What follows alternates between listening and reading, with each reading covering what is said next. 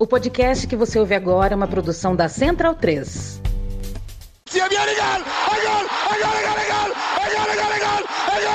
Parte Pina!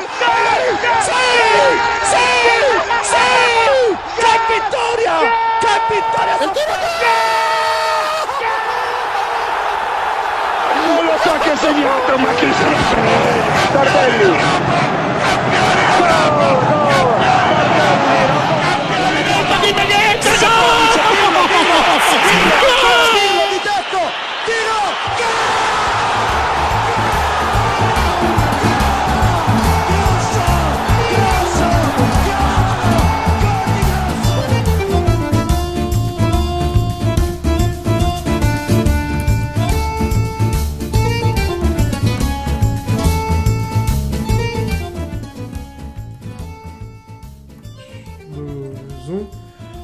Olá a todos, sejam muito bem-vindos à edição de número 2 do podcast da Cautiopédia. Muito obrigado a você que ouviu a primeira edição. Seja bem-vindo você que está chegando agora. Espalhe a palavra para os desavisados por aí. Se você conhece alguém que, que gosta muito de futebol italiano, manda para ele, fala assim, ó, não sei se você conhece, mas tem essa galera aqui agora na Central 3 da Cautiopédia. Acho que você vai gostar. Faça o nosso jabá também. A gente agradece e muito. Na segunda edição a gente vai falar sobre uma bomba, né, que se abateu sobre o campeonato italiano, sobre a Série A, a punição é, contra a Juventus. A Juventus que vinha fazendo aí negócios nebulosos, digamos assim, há muito tempo. É, tava, era uma pedra cantada, enfim, aconteceu.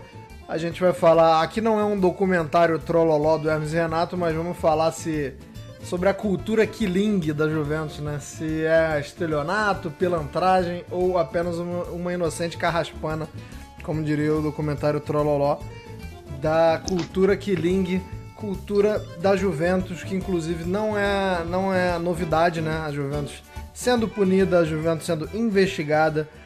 Então a gente vai falar muito sobre isso. Vamos falar também sobre como isso se reflete no campeonato italiano, sobre as outras equipes. Vamos falar também sobre Inter e Milan, né? Até porque temos um campeonato italiano em andamento, embora já esteja muito bem encaminhado o título, mas a gente tem um Derby della Madonnina vendo aí.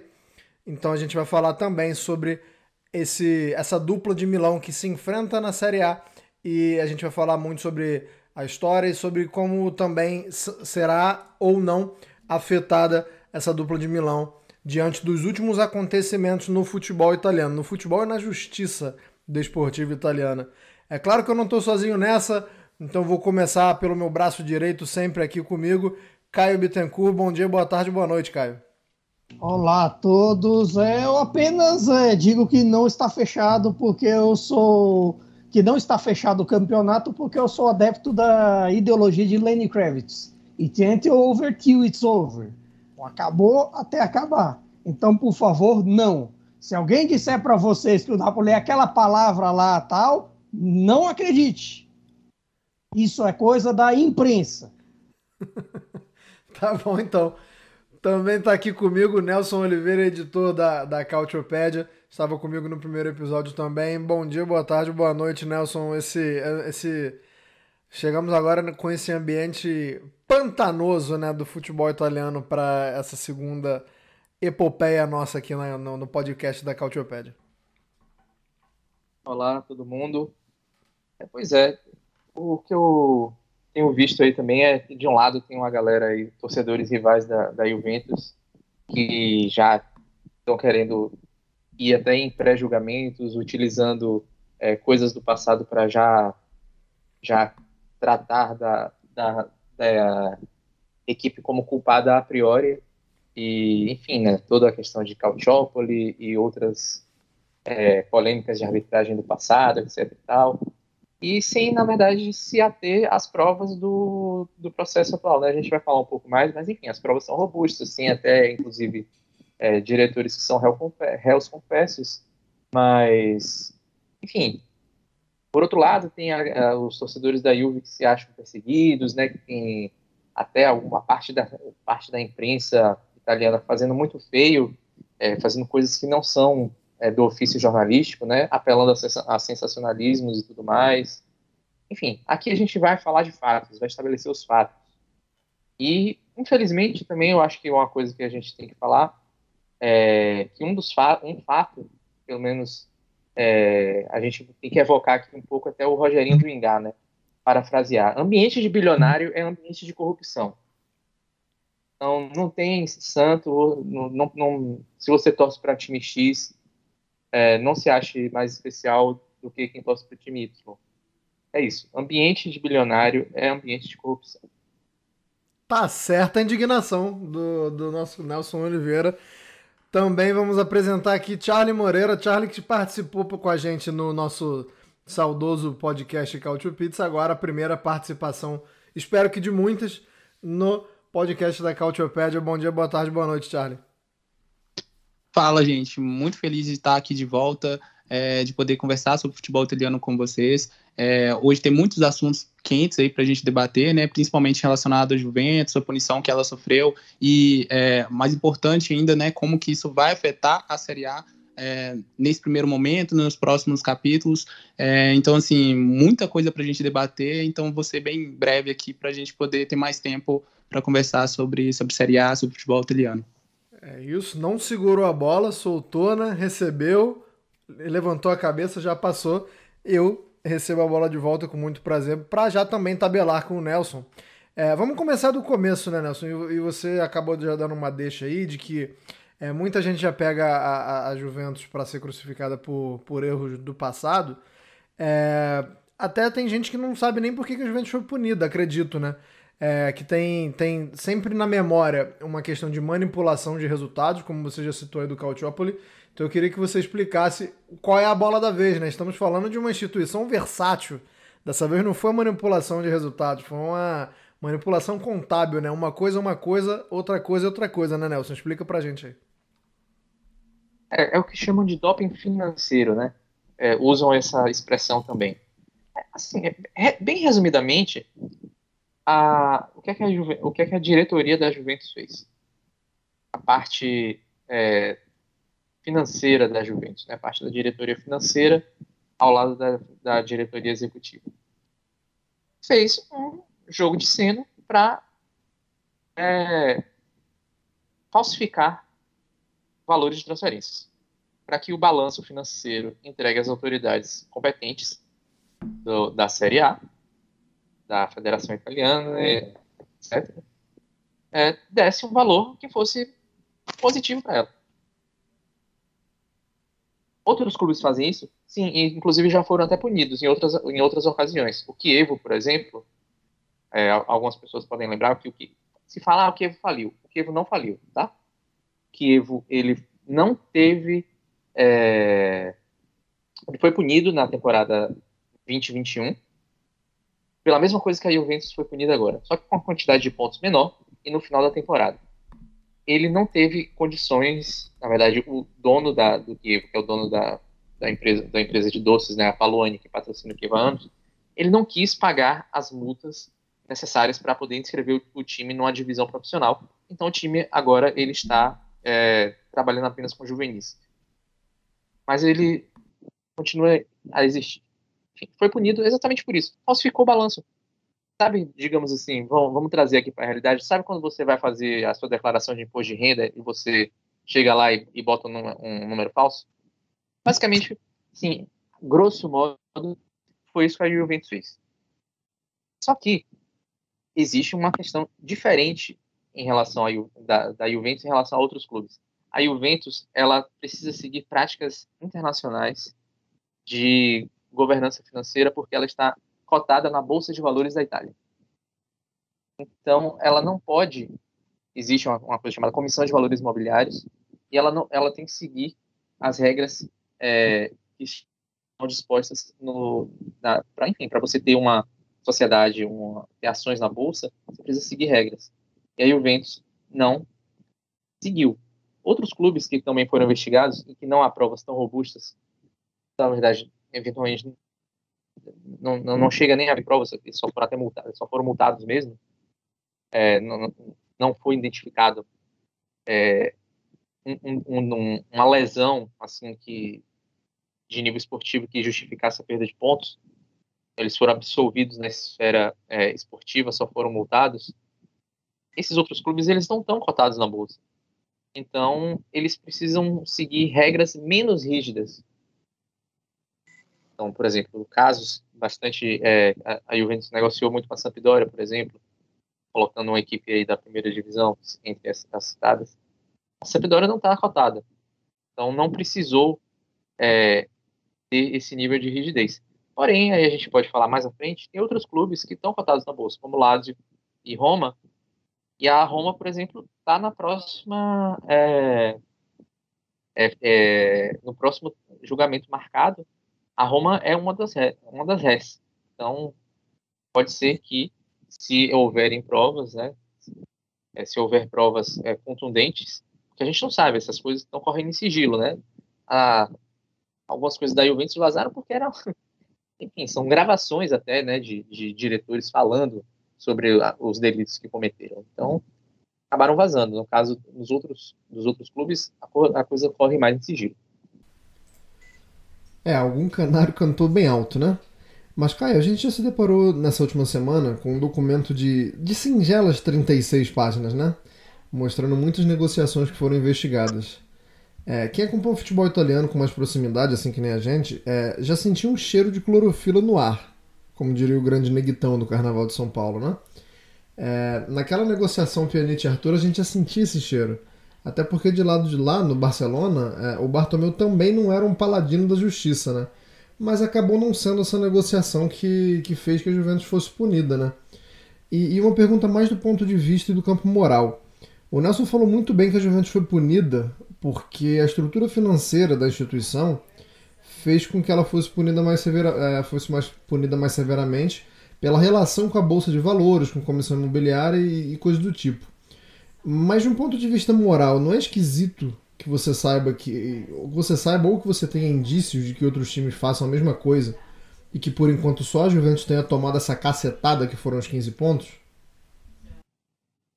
Vamos começar pela, pela segunda parte. Na questão moral, é relativamente complicado, mas eu acho que é uma situação que o próprio tribunal da, da federação se pegou meio assim em calça curta.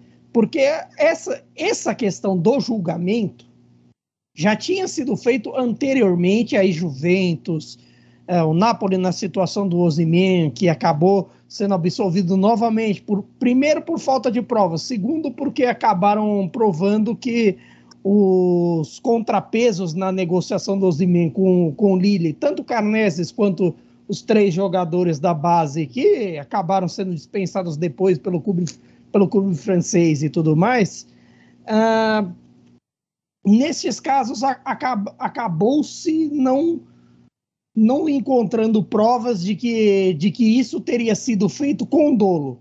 No caso da Juventus, acabou isso acabou acontecendo pelas práticas cotadas em bolsa, porque havia uma investigação externa e porque é, vem uma outra investigação para a Juventus aí, que essa sim seria até mais grave que a história da, das chamadas plusvalência, o ganho de capital, mais-valia, chame como, como você quiser.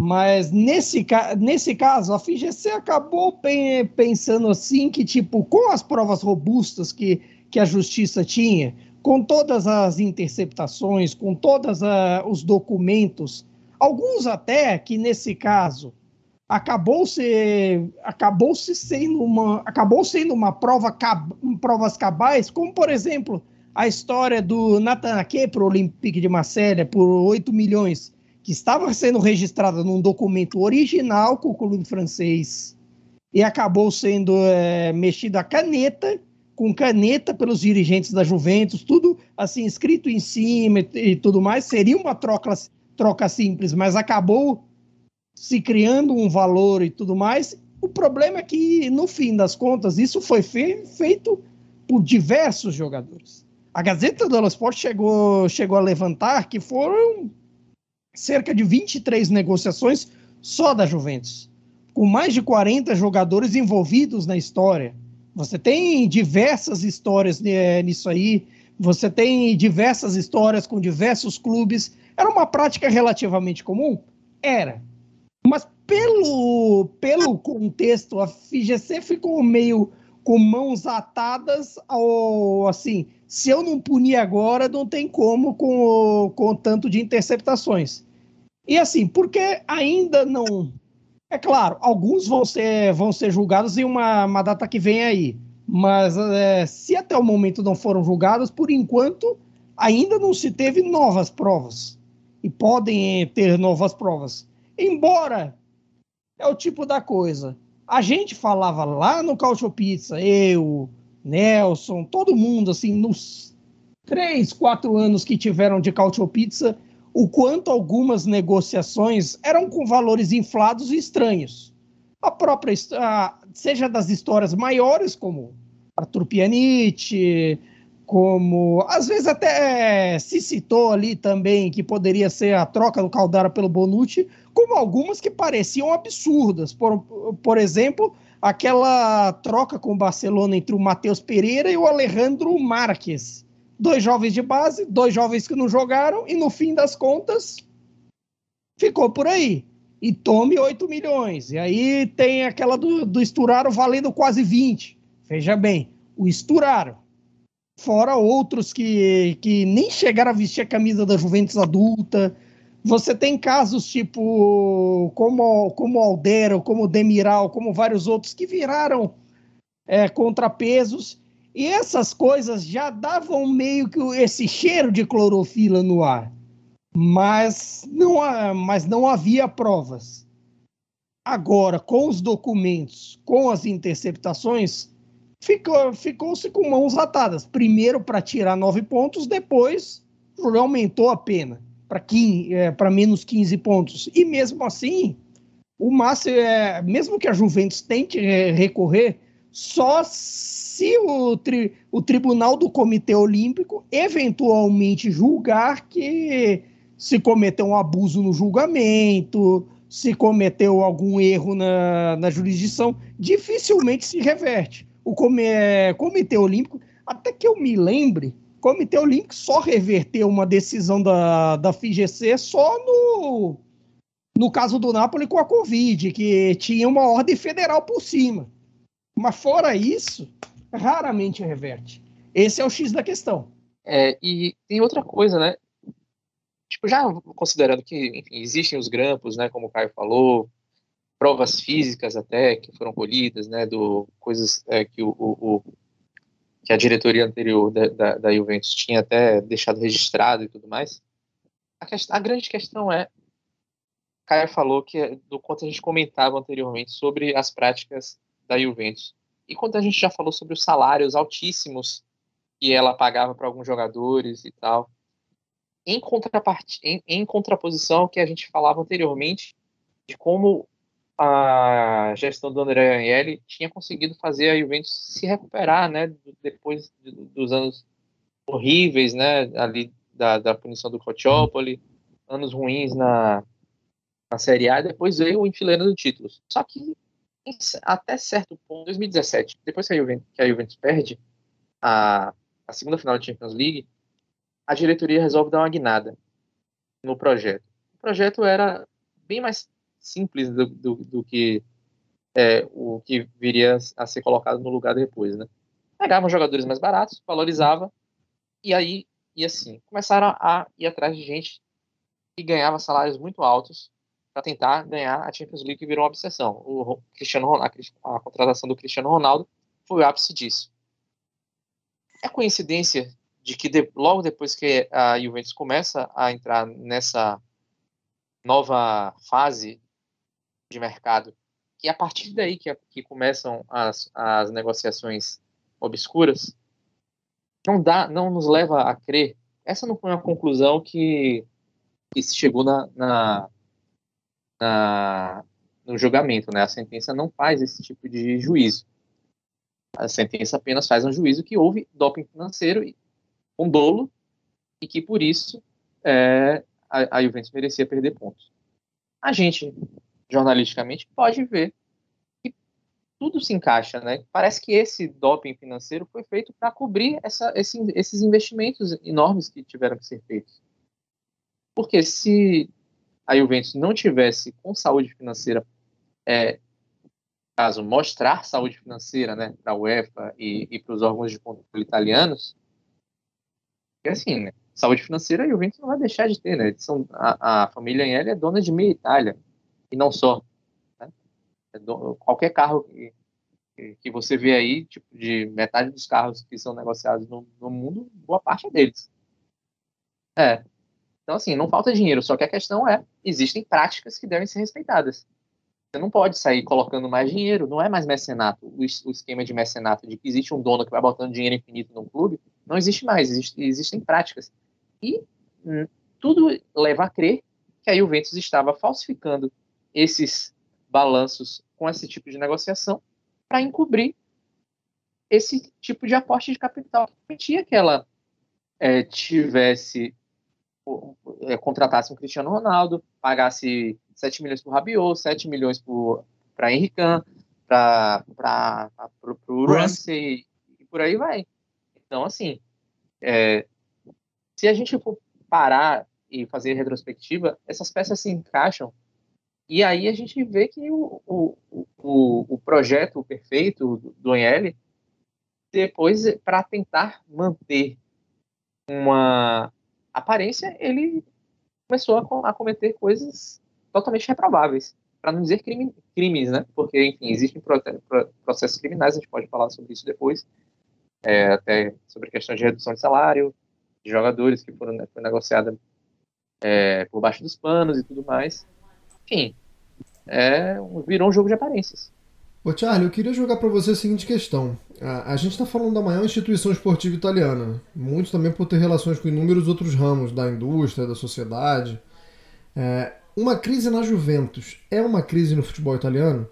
Ou a gente tem que separar e responsabilizar só a Juventus pelos erros dela e deixar todo, todo mundo, todas as outras equipes, até que se prove o contrário, fora dessa discussão? A gente está falando de um clube que dominou o país durante alguns anos então, para que a galera pudesse bater de frente, ou tinha que ser muito criativo, ou tinha que adotar táticas muito parecidas, né, para se igualar em questão de competitividade mesmo, né, no, no campo e bola, no futebol. Como é que isso se reflete nos outros times? A gente viu agora um mercado de inverno muito tímido na Itália, por exemplo. Eu quero saber a sua opinião se isso tudo está ligado. É, então, acredito que sim, é, essa punição que a Juventus sofreu, né, todo esse escândalo aí, é, impacta negativamente na Série A e em todos os outros times, porque, como você mesmo disse, né, né, né Anderson, é, a, a, Juventus foi, é, ganhou oito títulos consecutivos, oito Scudetti. É, foi um exemplo de gestão nos últimos anos, é, trouxe uma, a maior contratação da década passada para a Itália, que é o Cristiano Ronaldo, é, foi a duas finais de Champions League. É, então, assim, é, esse, esse, esse, esse ataque, esse, esse escândalo que, que é, cai sobre a Juventus assim impacta negativamente para todos para a liga em geral assim é, e eu acredito que assim se é, houver uma outra punição, né, como até o, o Alegre disse depois da, da derrota é, para o Monza no fim de semana passado, né, que é para eles já começarem a é, olhar para o rebaixamento, eles têm agora só 23 pontos, né, então assim, isso pode ser um indício de que é, pode ser que haja uma outra punição à Juventus, e isso traz uma mancha ainda maior para o futebol italiano como um todo. É, em 2006, no, no Calciopoli, é, a, a, a, conquista da, da Copa do Mundo ali meio que deu uma maquiada é, no, no, nesse, em todo esse escândalo envolvendo, é, mas assim, e depois é, a, a, Inter também foi campeã é, uns anos depois da, da, Champions League. Só que agora, quais as perspectivas futuras sobre o futebol italiano? É, o mercado de transferência da janela de, agora de, de, janeiro foi assim bem, bem, bem tímido. É, vamos, hoje no deadline quais as maiores contratações, sabe? Luca Pellegrini, na Lazio. E só, enquanto Premier League nadando em dinheiro, outros jogadores com mais renome assim indo para ligas mais esporádicas. É, a, a, tendência é que na próxima, no próximo mercado, né, no verão europeu, é, a partir de junho, é, algumas estrelas deixem é, os principais times. O Skriniar já está acertado com o PSG e olha que, que o Skriniar era, é, era, o capitão da Inter, né, não deve ser mais. É, Brozovic também deve deixar o clube, o Rafael Leão está na mira de vários clubes é, e ainda não renovou o contrato com o Mila. Então, assim, é, além da debandada né, que deve ocorrer na, na, na Juventus, caso, caso ela não chegue às competições europeias, porque aí, assim, sem é, Liga Europa é, e Champions League, é, se bem que o dinheiro de Liga Europa, assim, é praticamente irrisório comparado à Champions. Então, assim, acredito que muitos jogadores ainda devem deixar o Juventus. É, assim, o panorama, no meu, é, na minha, sobre a minha perspectiva, é, é muito ruim. E ainda também tem a questão dos direitos é, é de, de televisão, né? o direito de televisão da Série A é, assim, é um nono do da Premier League. Então, é praticamente impossível você competir com, com, com times que recebem tanto, tanto dinheiro, né? Tem gente, deixa eu só, deixa eu só embarcar rapidinho. É, tem gente até que tem defendido de forma, assim, bem idiota, vou, vou, usar esse termo aqui, que a Juventus não seja punida, porque isso vai afetar o futebol italiano como um todo. Sim, vai afetar sim o futebol italiano como um todo, porque a Juventus é a equipe mais rica do país, uma das maiores compradoras, e isso vai afetar todo o sistema. Mas isso não pode ser carta branca para a Juventus fazer o que quer. Desculpa, não dá para passar a mão na cabeça da Juventus, porque a Juventus é uma potência. Então, assim, é,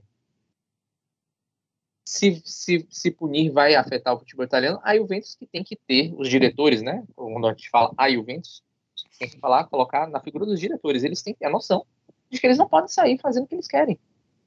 Talvez seja difícil, né? Enfim, é, eles fazem. É, a, a, a, o clube é, é da, das famílias mais importantes da, da Itália e da Europa desde o século XIX. Então, talvez eles tenham na cabeça que eles podem fazer tudo, porque tudo é, cai do céu para quem é a Anhele, mas não é bem assim. Vamos, vamos botar o pé no chão. Superliga já deu errado. A Anhele, assim, se fudeu, né? Vamos botar logo esse termo aqui também, né? Vamos falar as palavras certas. Tá aí, precisando barganhar com a UEFA, porque a UEFA tá querendo punir a Juventus. Tem todos os motivos do mundo para punir. Porque esse doping financeiro não ficou restrito ao, ao, ao campeonato italiano. E a Juventus está barganhando com a UEFA para não ser punida. E a UEFA está utilizando a Superliga para, no caso, que a Juventus desista de uma vez por todas da Superliga. Porque lembre lembrem, né? A Juventus permanece no, no, grupo da Superliga ao lado do Real Madrid e do Barcelona. Então, a, a, estão, a UEFA está querendo utilizar um, um, uma mão lavar outra, né? Usar uma mão para lavar outra para matar a Superliga de uma vez e a Juventus é, não ser punida ou ser punida de uma forma menos é, impactante. Mas enfim, os impactos no futebol italiano vão existir, mas não dá, não, não é para passar a mão na cabeça de ninguém, não tem, não dá para fazer isso. Qual é a mensagem que se passa dessa, dessa forma? E, e, o mais, mais impressionante disso é, é que assim, é, muitos jornalistas, né, pessoas da imprensa lá esportiva da Itália é, foram, é, é, tipo assim, saíram em defesa da Juventus e tal. E o mais impressionante é que os ultras da Juventus é, emitiram um comunicado criticando o Agnelli e, e culpando ele pela, pela, pela punição sofrida, sabe? É, tipo assim, se os próprios torcedores é, reconhecem a má gestão do, do Agnelli, né, nessa, nessa condução desse todo esse processo, é, por outro lado, nós temos jornalistas, pessoas assim com, com, com, com mais acesso à informação que é, tentam passar, é, jogar panos quentes sobre a situação. Então, assim, muito estranho isso. É, você chama de estranho, eu usaria outro nome, né? Acho que tem gente levando um por fora. Caio, eu queria que você falasse de um ponto de vista esportivo. A Juventus é um time que investe para jogar a Liga dos Campeões todo ano, né? Faz vergonha todo ano, né? Faz vergonha no centro também, mas tá sempre lá. Em condições normais, Tá sempre disputando a Liga dos Campeões. E é bom lembrar que, é, que, que ela investiu muito há pouco tempo, né? A gente tem a chegada do Vlaovic, a volta do Pogba. Como é que fica o panorama agora? Eu sei que. Eu não sei se a saída do McKennie pro Leeds já é um reflexo de que vão apertar os cintos, né? Se foi uma oportunidade que o Leeds viu, o Leeds que é, contrata muitos norte-americanos, né? Talvez tenha se aproveitado dessa situação para pegar mais um para Colônia. Mas eu não sei se já é um sinal de alerta, né, de que a Juventus vai precisar vender. Talvez. Se você for levar em conta que depois da derrota para o Monza nesse domingo, O Alegre mesmo falou que tem que garantir os pontos para salvação. O Alegre falando em salvetes, com 23 pontos, virou uma situação complicada. Tudo bem, você é, perder é, muito ponto assim, e a situação que está fazendo a Juventus frequentar a segunda página da tabela, pela, talvez pela primeira vez desde que o campeonato tem 20 clubes, é uma situação é, assim inédita. Inédita de, de crise. É claro que assim, eu discordo da ideia que, uh, que, que seria uma pena para o campeonato, que seria uma pena para ela mesma, mais para ela mesma, por conta de, desse tipo de ações, por conta desse tipo de realidade que não é, não é tão feita em outros clubes, pode ser feita, mas não na mas não na condição que foi feita na Juventus nesses últimos anos e com relação até alguns dos, dos parceiros comerciais da Juventus nesses últimos anos, vale dizer Atalanta, vale dizer Sassuolo, vale dizer Sampdoria, o Genoa, na gestão antiga do Preciosi também tinha muito disso. Alguns outros, é, nesse aspecto, você sentia que, que essa situação. E não creio que, mesmo a Inter com seus problemas financeiros, vamos falar já já, é, e o Milan bem administrado, para não falar, por exemplo, de Roma com dono novo, a Lazio que não tem problemas financeiros e o Napoli é, que é administrado de um outro jeito, de uma outra forma, não necessariamente tem a ver com é, esse conceito da Juventus. Ah, mas jogadores da Premier League estão sendo contratados por toda parte.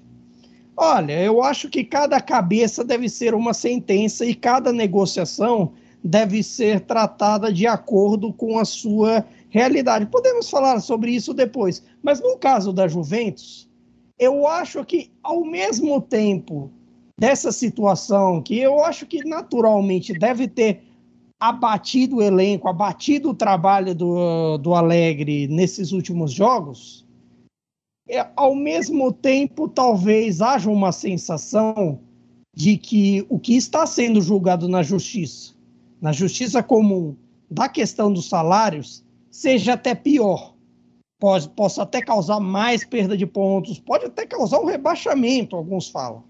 Porque realmente é, podemos dizer até que é uma situação mais grave, porque no fim das contas, até para situar o nosso querido ouvinte, o que, que a Juventus fez? Em março de 2020, no meio da pandemia, a Juventus anunciou com folga para o mercado, nós fizemos um acordo de três ou quatro meses assim de redução salarial e tudo mais, foi lindo, beleza. Naquele período, no dia do anúncio, inclusive, a Juventus teve uma alta de 7% na bolsa italiana, 7%, 7,5%.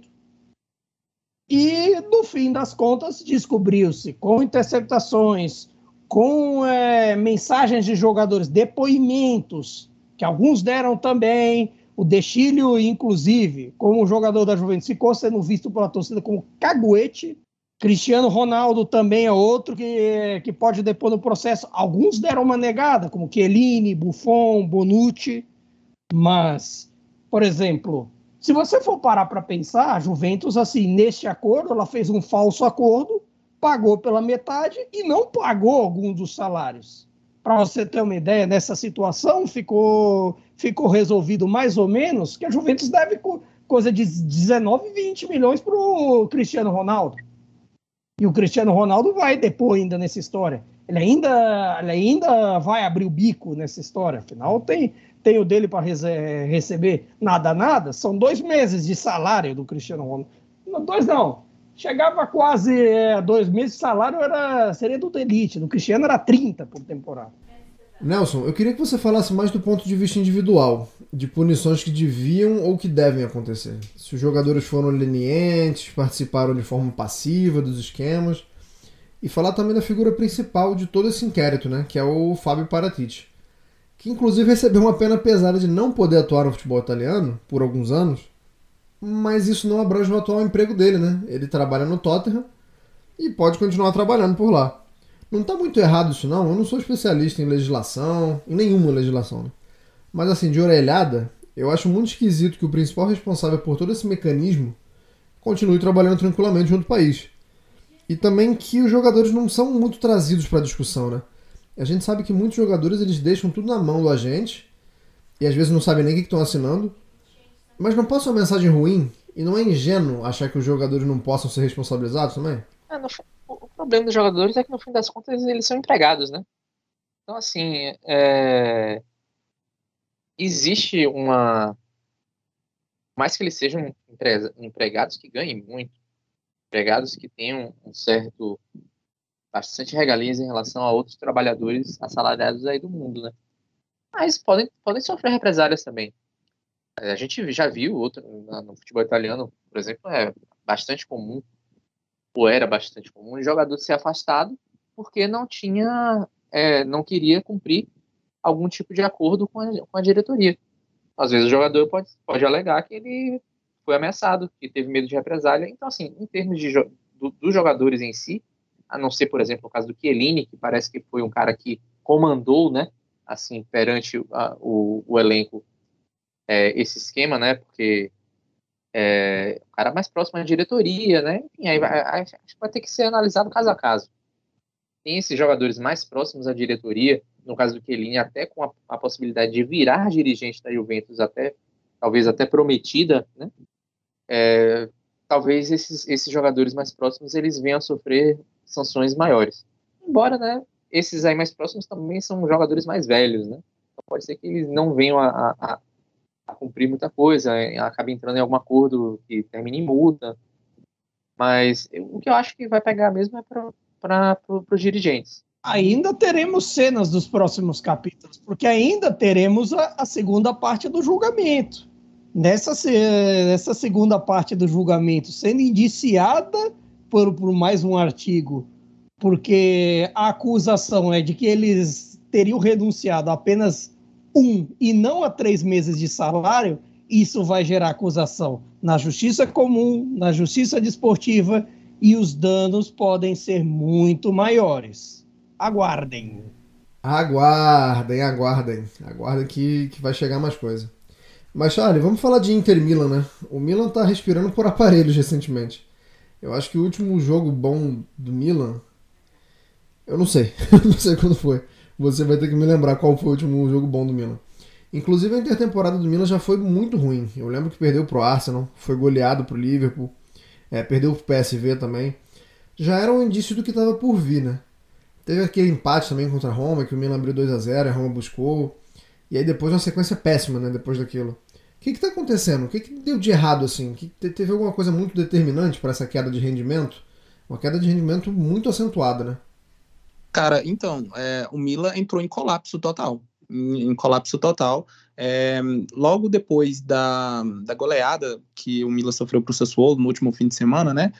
É, 5 a 2 no San Siro, é, eu vi muitos torcedores é, do Milan né, na timeline dizendo que é, nem na época da Banterera é, a gente tinha visto um time tão apático em campo. E é realmente essa sensação. É, mas assim, o Milan vem, é, vem jogando mal desde antes da parada para a Copa do Mundo. É, não sei se vocês se lembram, mas o Milan sofreu muito para vencer a Fiorentina é, em San Siro na última rodada antes da, da, da parada para a Copa. Foi uma falha do, do Teratiano e aí rolou um gol contra lá do Milinkovic, se eu não, se eu não, me, se eu não me engano. É, e, mas assim, o Milan já vinha jogando mal, só que estava conseguindo os, os, bons resultados. Aí no retorno, né, venceu a Salernitana fora de casa, mas passou apertado, o show fechou o gol. É, teve o jogo contra, contra a Roma, que aí entrou em colapso real mesmo. É, tomou empate faltando 5, 7 minutos para terminar o jogo.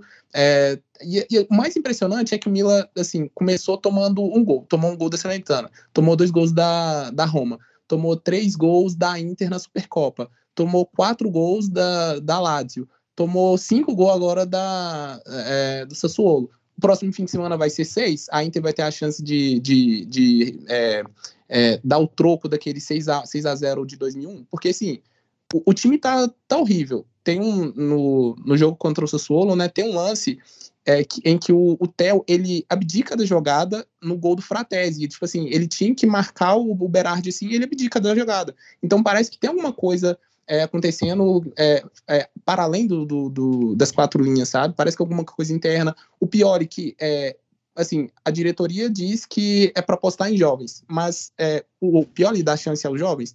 É, contratou o Tchau, contratou o Vranks, contratou é, o Dequetelari, mas assim, o filme de todos estão queimados. O Adli, que estava comendo a bola lá no Bordeaux, mandava e desmandava no time, jogava em tudo quanto é posição, e hoje nem chance recebe no Mila, sabe? É, e, e, em contrapartida, o Pioli é, é, confia nas, no, nos jogadores, os quais é, ajudaram ele a conquistar o primeiro título da carreira dele, né? Que foi o Scudetto da temporada passada. É, e aí eu cito Gábia, e aí eu cito é, é, outros jogadores assim que não estão, em uma, não estão em boa fase, mas mesmo assim tem um respaldo do técnico. Então, assim, tudo parece estar colapsado. É, o Milan não consegue, não conseguiu vender jogador nessa janela, é, trouxe só um goleiro, é, agora eu, eu, esqueci o nome dele, mas assim, não tem chance, porque o Tatarussano tá lá, na manhã machucou, tem assim, cinco meses que o cara tá fora, contando desde o período antes da, da Copa do Mundo. E ninguém sabe é, dar uma explicação concreta sobre qual a lesão do cara, o que, que ele tem, prognóstico de volta, fala-se do primeiro jogo da, da, da Champions League, da, das oitavas de final contra o Tottenham. Mas, assim, não é certeza. Então, assim, o Milan tá perdido, os torcedores não sabem o que fazer, é, o Pioli mais perdido ainda, e, assim, a gente não sabe qual é a perspectiva desse time pro, pro, pros, pros próximos jogos. É, o pessoal tá mais perdido que cupim metalúrgica. Caião, do outro lado a gente tem a Inter, né? Que tá na segunda posição. O time não vem jogando bem, mas consegue resultado. Exceto aquela derrota pro Empoli, né? É, exceto aquela derrota, tem conseguido os resultados. Sempre com dificuldade. E, e, não é só no campeonato italiano, na Copa também. A gente vê. É, a gente vê que tem alguns jogadores em fim de ciclo. E, e queria que você se aprofundasse um pouco mais nisso, se isso já está interferindo no nível da equipe. Mais cedo a gente falou até de uma possível saída do Brozovic, é, da saída confirmada do Skriniar. É, essa queda de rendimento ela já é consequência disso?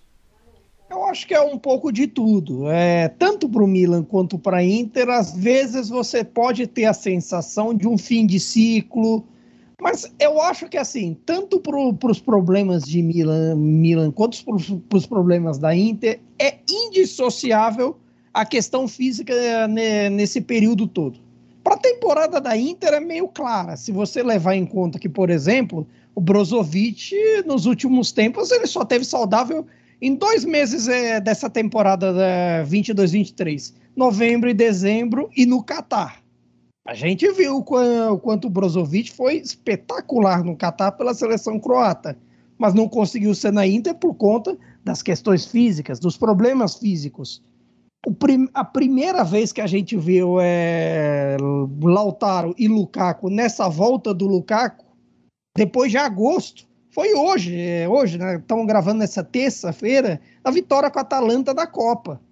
E ainda assim é, precisou do, do Darmian para resolver o jogo, para resolver a classificação da Inter. Tudo bem que é, que é até estranho, a gente a Inter, às vezes, é, podia pensar em contratar, sei lá, o Conte para os pontos corridos e o Inzaghi para as Copas. De repente, resolvia melhor a situação. Algumas, é, alguns problemas do Inzaghi no, no campeonato. Mas também não se sabe até que ponto é o fim de ciclo para essa galera. O, o Brozovic já está na Inter há tantos anos. O Skriniar, mesma coisa. O Skriniar, é... tudo bem que a postura do Skriniar talvez não tenha sido a correta, porque no fim das contas ele, ele cozinhou o galo com a renovação, enrolou, enrolou, enrolou, enrolou e assinou, assinou com o PSG pelas costas, no fim da história. É claro, no PSG, ao que tudo indica, ele ganhará por ano quase o dobro da Inter. Coisa assim, ele ganhava seis da Inter, ele está para ganhar 12, 13 no PSG por temporada. Isso já é muita coisa, mas poderia ser melhor comunicado com a posição de capitão que ele tem, ou melhor, tinha. Talvez ele perca a faixa no meio dessa, brinca dessa brincadeira toda. Mas dessa altura, é, eu até acho que assim, a, distância que Inter e Milan estão, estão para o topo não representa a força desses elencos e a qualidade deles. Mas, ao mesmo tempo, também é indissociável, não tem como você pen pensar que não estão atrás pelas questões físicas. Pelo tanto que esses times sofreram ao longo da temporada com seus problemas físicos, com jogadores que não estão com expectativas de lesões que não, que não se resolvem, e isso inevitavelmente acaba criando um mal-estar, acaba criando assim pouca vontade e tudo mais, ou de repente é, você começa a pensar em querer sair, a pensar em alguma coisa diferente. Vamos acompanhar a novela, a novela Rafael Leão. Milan desmentiu, mas é talvez essa história possa crescer nos próximos tempos. Vamos ver se de repente com um resultado positivo no derby ou uma situação melhor possa melhorar as situações. Se melhorar as situações do campeonato, vale pensar que tem Champions para os dois Daqui a duas, três semanas, o Milan resolver com o Tottenham e o Porto com a Inter. Então, é, é inevitável nesse quesito.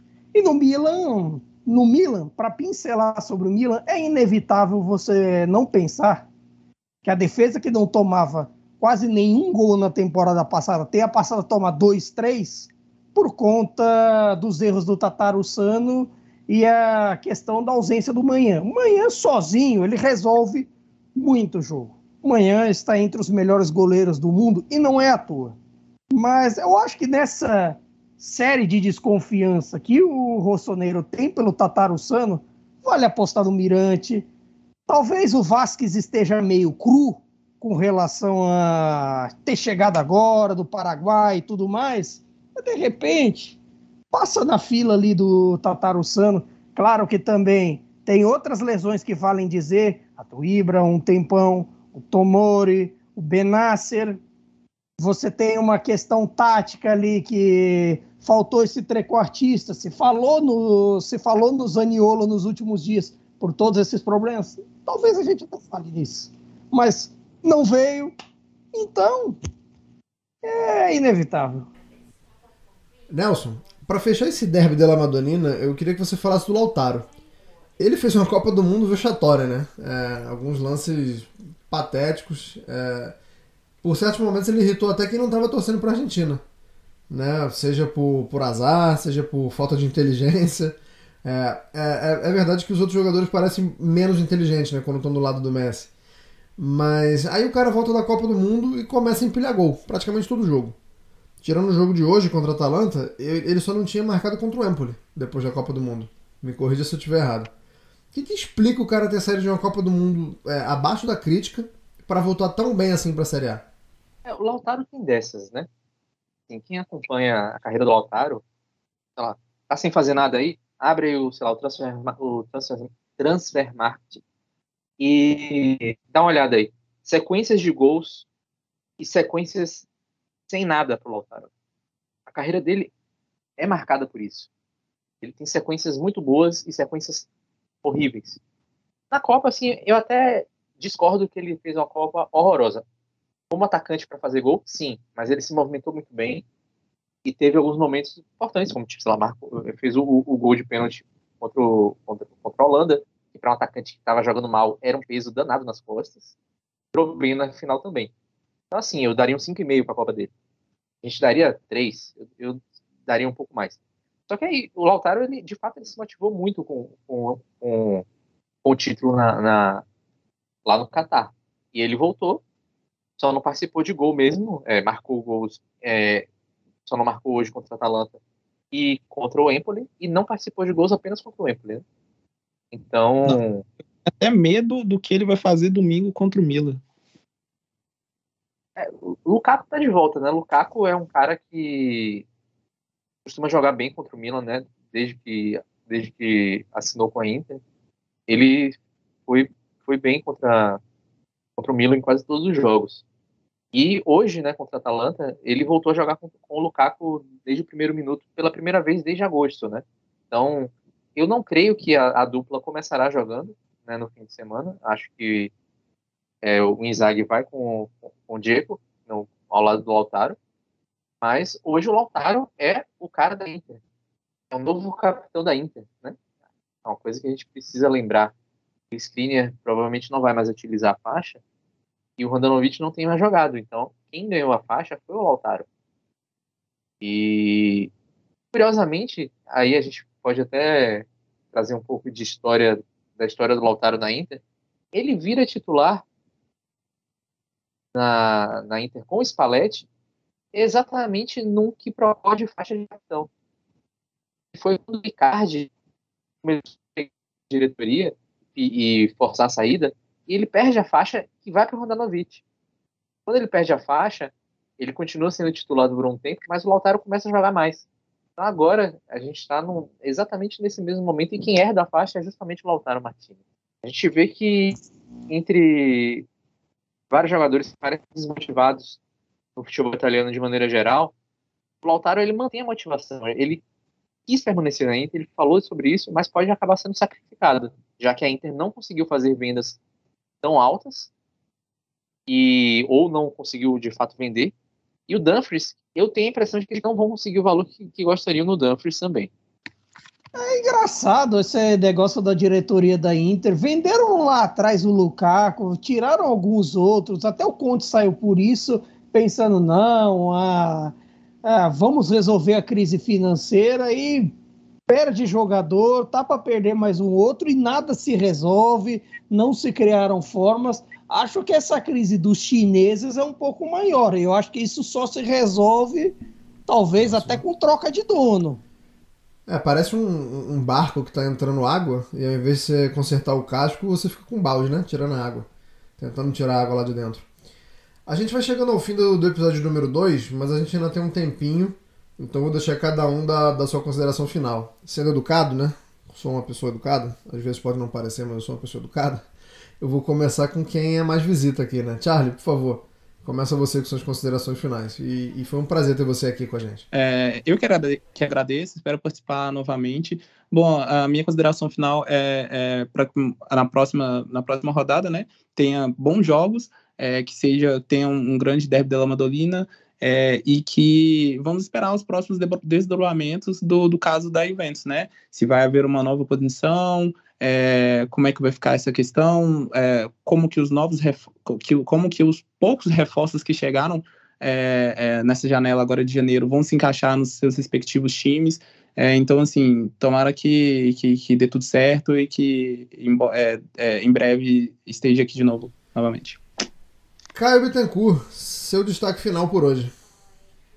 Rapaz, eu vou fazer um destaque duplo nessa história, pensando no, no clássico do, do último fim de semana entre Napoli e Roma. Primeiro, do, do Napoli, aquela questão é, assim dos reservas entrando nos jogos e as, as mexidas do Spalletti com, com a consagração do Simeone, claro. Também eu acho que vale um sinal de alerta para algumas questões defensivas, alguns. É, alguns momentos é, meio errôneos do Kim Jack, quase entrega um gol ali de cabeça contra ali o, o Merê. Tem o Hackman às vezes uma coisa ou outra. Eu acho que assim, talvez eles não estejam no momento ideal que estiveram em boa parte do, do primeiro turno. E isso há de se corrigir para manter, o, manter a equipe dos trilhos, manter toda essa situação. Agora, o da, o da Roma, eu confesso que me surpreendeu. Não pelo desempenho, que o desempenho foi bom mesmo com a derrota.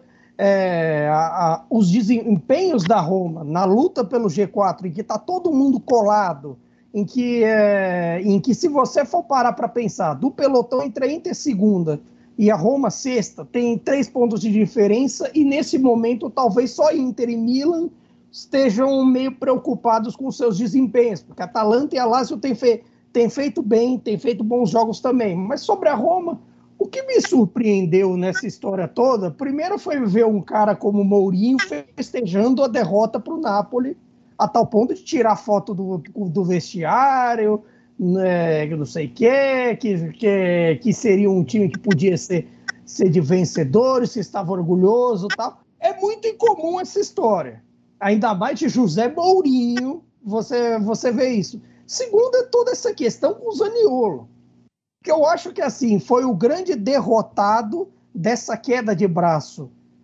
que Mourinho e a Roma, com sua torcida, com todo esse negócio, teve. É bem verdade que o Zaniolo errou em algumas histórias. Eu talvez é, é bem verdade que ele talvez tenha pensado que sei lá o Bournemouth fosse fosse pouco para ele, mas de repente ele está a arriscar, se de repente, se ele não volta atrás, a ficar seis meses sem jogar e não é por lesão, é por confusão com o treinador. E o problema é que nessa história toda, em meio a essas confusões com o Mourinho, confusões com a com a Societá, que se chama, com dessas coisas de renova não renova, dessas coisas é se fala muito da figura da mãe do Zaniolo, que é agente dele e tudo mais. No meio dessa história toda, ele vai perder espaço, pode é, vai afetar, já afeta a relação dele com a Roma de um cara que foi o autor do gol do, do título da Conference, do título que tira a Roma de uma seca de 14 anos sem nada afeta a relação, afeta o futuro, pode afetar o futuro dele na seleção e o futuro dele técnico, no fim das contas. Porque, não é, porque assim, se você for olhar o desempenho da Roma com o Dybala, com o Abraham, com o Pellegrini, a Roma sente falta do Zaniolo? Eu diria que não.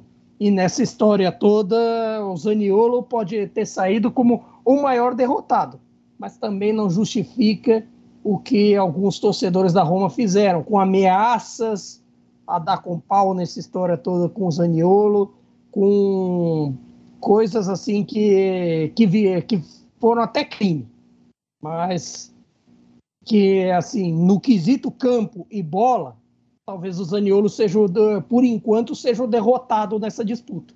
Mas teremos cenas dos próximos capítulos.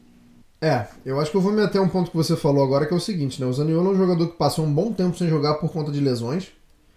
Daí tinha que correr muito atrás para mostrar que todo aquele potencial é, que ele tinha antes não tinha ido por água abaixo por causa das lesões.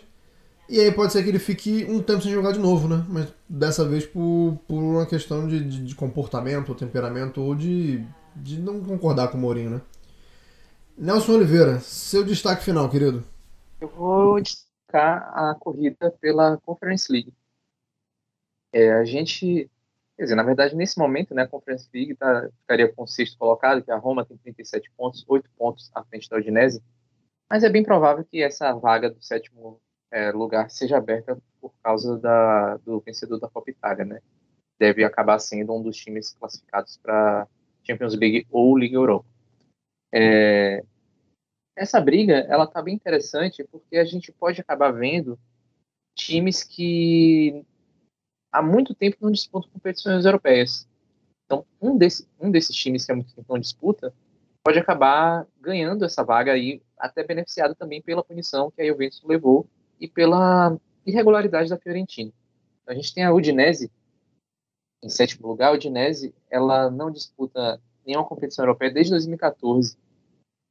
Depois a gente vem com o Torino em oitavo e o Torino não disputa competição europeia fase de grupos, no caso, da Liga Europa, a última vez que ele disputou em 2015. Ele chegou até a se classificar para os preliminares em 2020 e 2019, mas não entrou na, na, na fase de grupos. É, e aí depois, na sequência, a gente tem o Bolonha, que a última vez que disputou uma competição europeia foi a Copa Intertoto, a Copa Intertoto em 2002. E se a gente não considerar a Intertoto, né, que era um, um torneio assim de acesso à, à, à antiga Copa UEFA, e que acontecia no início da temporada e tudo mais. A última vez que a Bolonha disputou uma competição plena, uma competição europeia plena, foi em 1999-2000. E aí depois a gente tem o Empoli, a sequência, que não disputa desde 2008, e ali já a décima primeira posição, mas ainda tendo uma são quatro pontos apenas de diferença para o Udinese, a gente tem um 11 que jamais jogou uma competição europeia, né? Então, gente pode ter uma história bem interessante aí nesse Nossa. final de temporada. Olha, você despertou algumas memórias aqui que eu nem sabia que eu tinha, hein? Esse time do Bolonha que você falou no final do século, ou, ou ali na temporada 2001-2002, eles tinham, tinham uns caras muito bons ali. Eu lembro que eu jogava muito Championship Manager, na maioria das vezes com a Juventus, e eu tomava muito, muito cascudo do Bolonha, viu? Eu ganhava dos grandes e perdia pro Bolonha. É, tinha o Palhuca já em fim de carreira, tinha o Omé, o camaronês, tinha o Julio Cruz, Lembro do Peck, lembro do Cipriani, que esse acabou nunca vingando, mas no jogo fazia um estrago, né? O Divaio tava nesse time? Não, o Divaio vem depois. O Divaio vem depois, ali já na, na virada da, da década. Esse time aí tinha, era o time do Julio Cruz mesmo. E era um time com um monte de jogadores italianos. Tinha, tinha até o, o É, tinha, tinha, o, tinha o Zacardo, Zacardo no início da carreira. É, tinha o Senhor em fim de carreira também, Giuseppe Senhor, tinha o Gamberini na zaga. É, do Zacardo eu nem lembrava, do Zacardo eu não lembrava não. Vou, vou procurar mais. E você que está ouvindo a gente, procure também, não só sobre o Bolonha, mas de outros times italianos também, vale muito a pena. É um exercício muito bacana. A gente se despede do episódio número 2. Nos vemos e nos ouvimos em duas semanas. Como a gente já falou aqui anteriormente, muito provavelmente com mais desdobramentos das investigações. E lógico que falando muito de futebol também, né? Porque volta e meia tem investigações, volta e meia tem manipulação, falcatrua. Mas o futebol italiano segue firme e forte. E seguirá. Um abraço.